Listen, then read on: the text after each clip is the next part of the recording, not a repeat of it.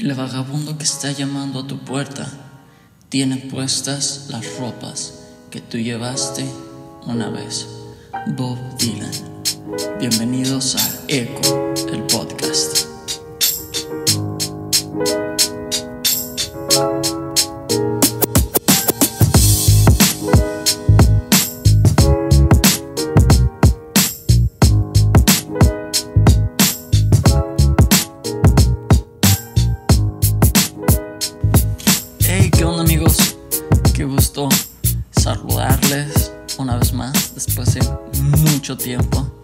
No sé cuánto en realidad, ustedes hagan las cuentas. pero, hey, pero estoy muy feliz de estar otra vez con ustedes. Discúlpenme. Eh, pero pues hay mucho, mucho por, por ver, por escuchar. eh, en ausencia de eco, ¿verdad? Eh, y pues estoy feliz de estar aquí otra vez. Así que, um, ¿qué onda? Hay que empezar. Eh, bueno, aprovecho para comentar que eh, he tomado la decisión de no estar subiendo episodios semanalmente como lo había estado haciendo, pero me voy a esforzar por estarlo haciendo em, lo más constante posible y, y nos vamos a seguir viendo. Esto, esto aún no termina, apenas ha comenzado. Así que gracias por seguir escuchando y por seguirme acompañando. Así que a disfrutar. Bienvenidos a Eco, episodio 8, Vagabundo. Iniciamos. Quiero iniciar con. Quiero iniciar con una historia de un amigo pastor eh, de la ciudad de eh, eh, en Michoacán, de la ciudad de Uruapan, Michoacán. Este pastor, no, no quiero contar toda la historia porque no quiero ser, extenderme además y porque también no me corresponde platicar esta historia como tal a, a mí solo. pero les quiero platicar este amigo pastor eh, tiene una historia muy interesante. Eh, inicia, in, inicia, eh, estuvo 12 años como vagabundo. Por eso. y por más se llama el episodio vagabundo, ¿verdad?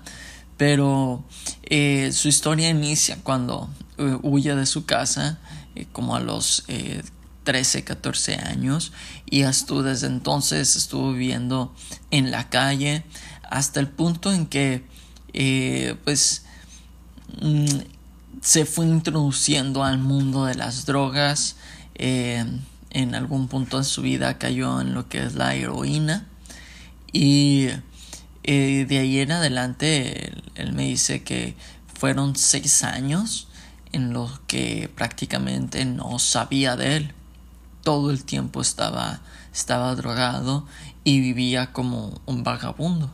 Vivía, vivía en la calle, literalmente vivía en la calle. Eh, apestoso, no se bañaba, eh, obviamente, ¿verdad? Todo el tiempo drogado.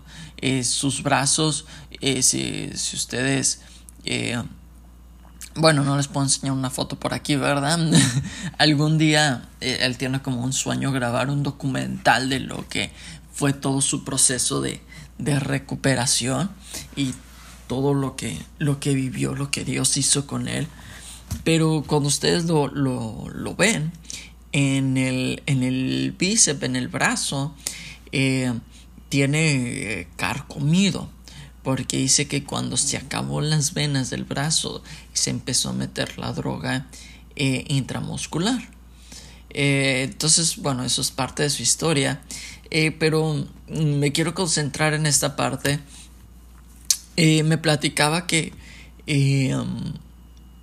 unos días antes de, que su vida fuera transformada, fuera cambiada, él, él en un él decidió matarse, decidió quitarse la vida, decidió que ya no quería vivir más. Eh, prepara una dosis eh, muy grande, una dosis muy fuerte él con la idea de que le diera una sobredosis y, se muriera, matarse. Él se prepara esta dosis, se le inyecta y eh, se va, se desmaya. Eh, la siguiente imagen que tiene es él siendo llevado en una camilla a urgencias. Lo llevan al hospital. En el hospital lo, le, les, salvan la vida.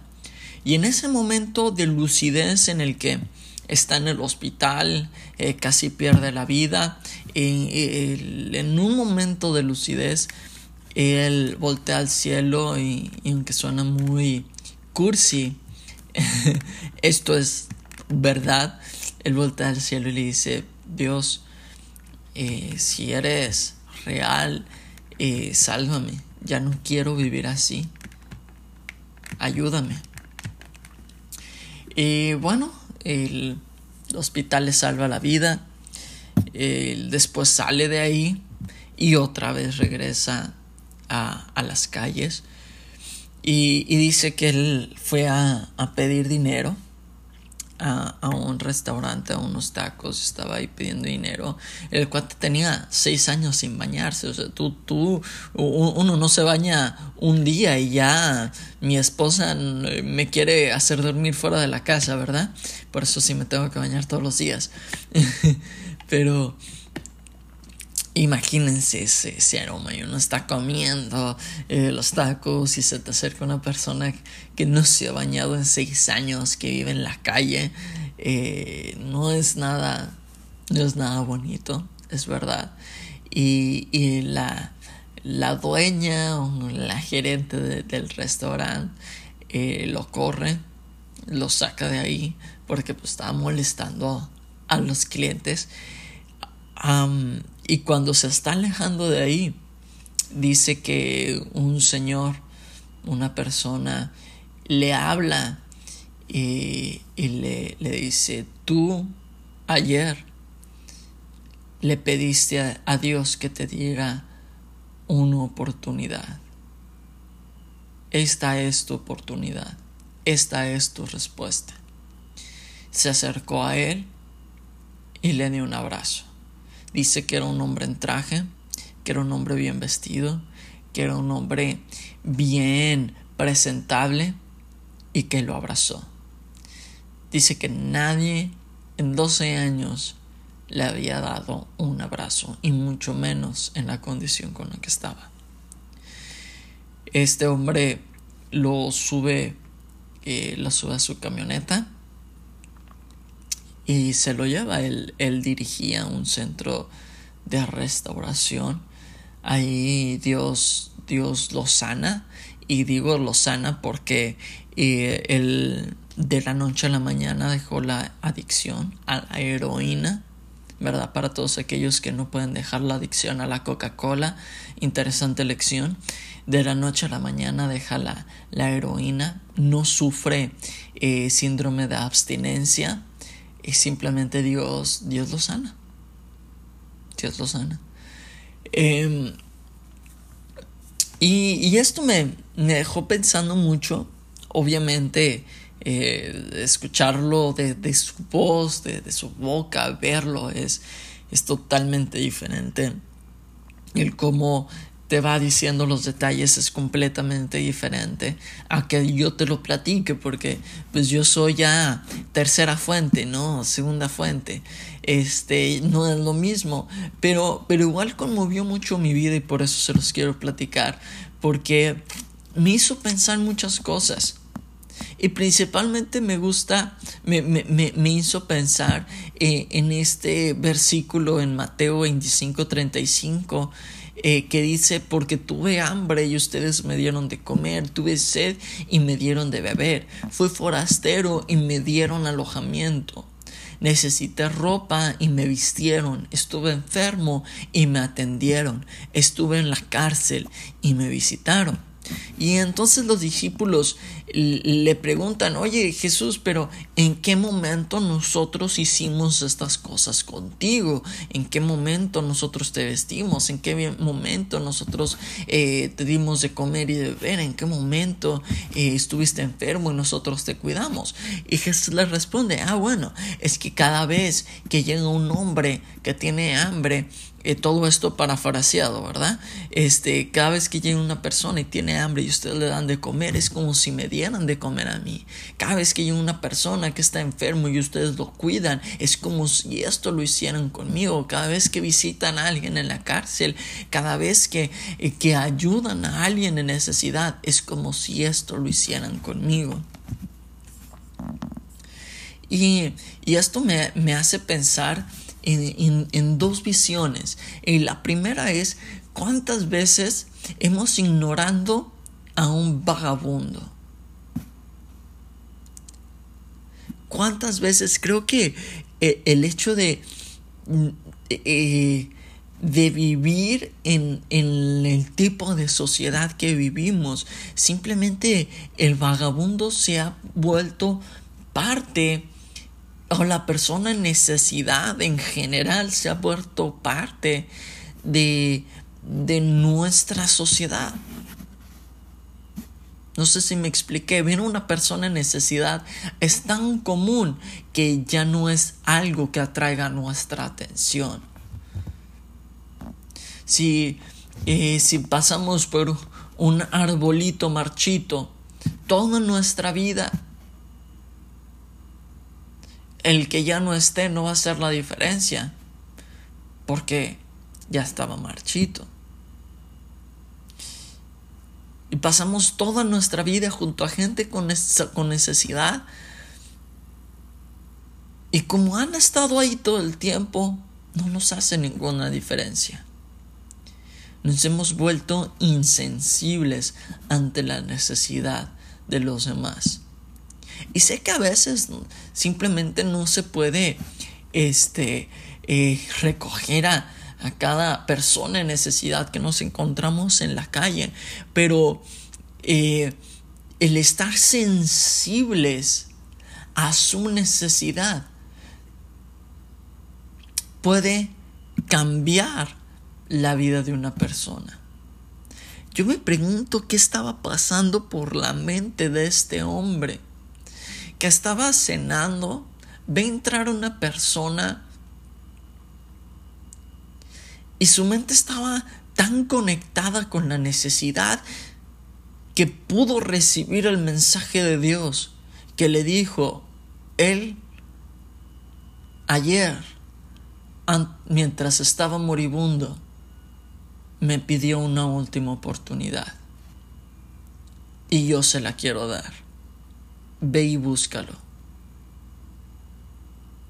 O yo no sé qué, cómo habrá sido la voz de Dios, pero yo me imagino algo así. Que este hombre se paró de su asiento, dejó de comer y fue y lo buscó.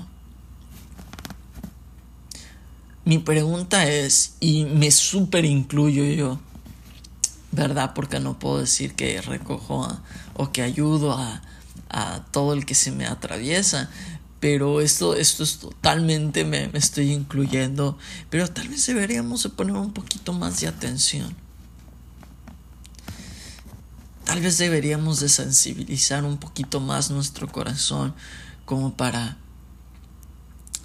poder escuchar la voz de Dios y, y ayudarles. Y tal vez no siempre va a ser, yo lo voy a sanar. Tal vez es solo una atención Tal vez el solo que lo puedas ver a los ojos y no solo darle una moneda, dinero, comida, sino que realmente lo puedas ver a los ojos y le puedas dar una palabra parte de Dios. Tal vez eso pueda hacer gran diferencia. Tal vez eso pueda ser una semilla sembrada que pueda transformar toda su vida. Podemos repetirnos una y otra vez que ellos están ahí por elección. Y probablemente sí, pero no eso no los hace menos merecedores de amor y de gracia. Y, y quiero, quiero irme un poquito más profundo. Voy a llevar este concepto a un siguiente nivel. ¿Qué tal si la idea de ser un vagabundo no es un tema meramente físico, monetario, financiero, de condición socioeconómica, sino que en cierto punto, en cierta área de nuestras vidas, todos somos vagabundos. Porque eh, el concepto de vagabundo es una persona que vive sin hogar, que, vive eh, sin hogar, sin rumbo, sin destino. Y tal vez en algunas partes de nuestra vida nosotros así estamos, sin hogar, sin rumbo, sin destino, sucios, hambrientos. Y tal vez Jesús en Mateo 25 estaba haciendo referencia a, la, pues, a, lo literal de una persona necesitada físicamente, pero tal vez también estaba haciendo una alegoría, lo estaba haciendo en sentido figurado. Y yo lo repito, todos en alguna área somos vagabundos. Y si estás escuchando esto, lo más seguro es que no estés viviendo en la calle, ¿verdad? Tienes un smartphone, estás escuchando un podcast. Lo más seguro es que eh, vives en una, en una casa, tienes lo básico. Y tal vez no estás viviendo en la calle buscando eh, en la basura por comida. Pero quizás estás sin un hogar emocionalmente hablando. Quizá tu fe es la que está mendigando. Quizá tienes hambre de palabras de ánimo, hambre de un amigo. O quizá tienes frío porque sientes que nadie te da cobijo, que nadie te cuida. Pueden ser muchas cosas. Pero estoy seguro, o por lo menos yo inspeccionándome, yo puedo decir que yo soy un vagabundo. Y tal vez así como ignoramos a los indigentes en la calle, podríamos también estar ignorando a la necesidad de las personas que se sientan a nuestro lado en la iglesia, en la escuela, en el trabajo, a nuestros vecinos. Y aunque no parezca, quizás somos su última esperanza de salvarlos del abismo donde se encuentran. El punto de este no es sentir lástima por los demás, sino sensibilizar nuestro corazón en amor, gracia y misericordia por los demás. Voy a repetir la frase que mencioné al principio, esta frase de Bob Dylan que dice el vagabundo está llamando a tu puerta. Tiene puestas las ropas que tú llevaste alguna vez. Tal vez la necesidad de la persona que tienes al lado, que tienes enfrente, la necesidad de las personas de las que estás rodeadas, es algo por lo que tú ya pasaste, algo que tú ya viviste. Y tienes la gracia para ayudarlo.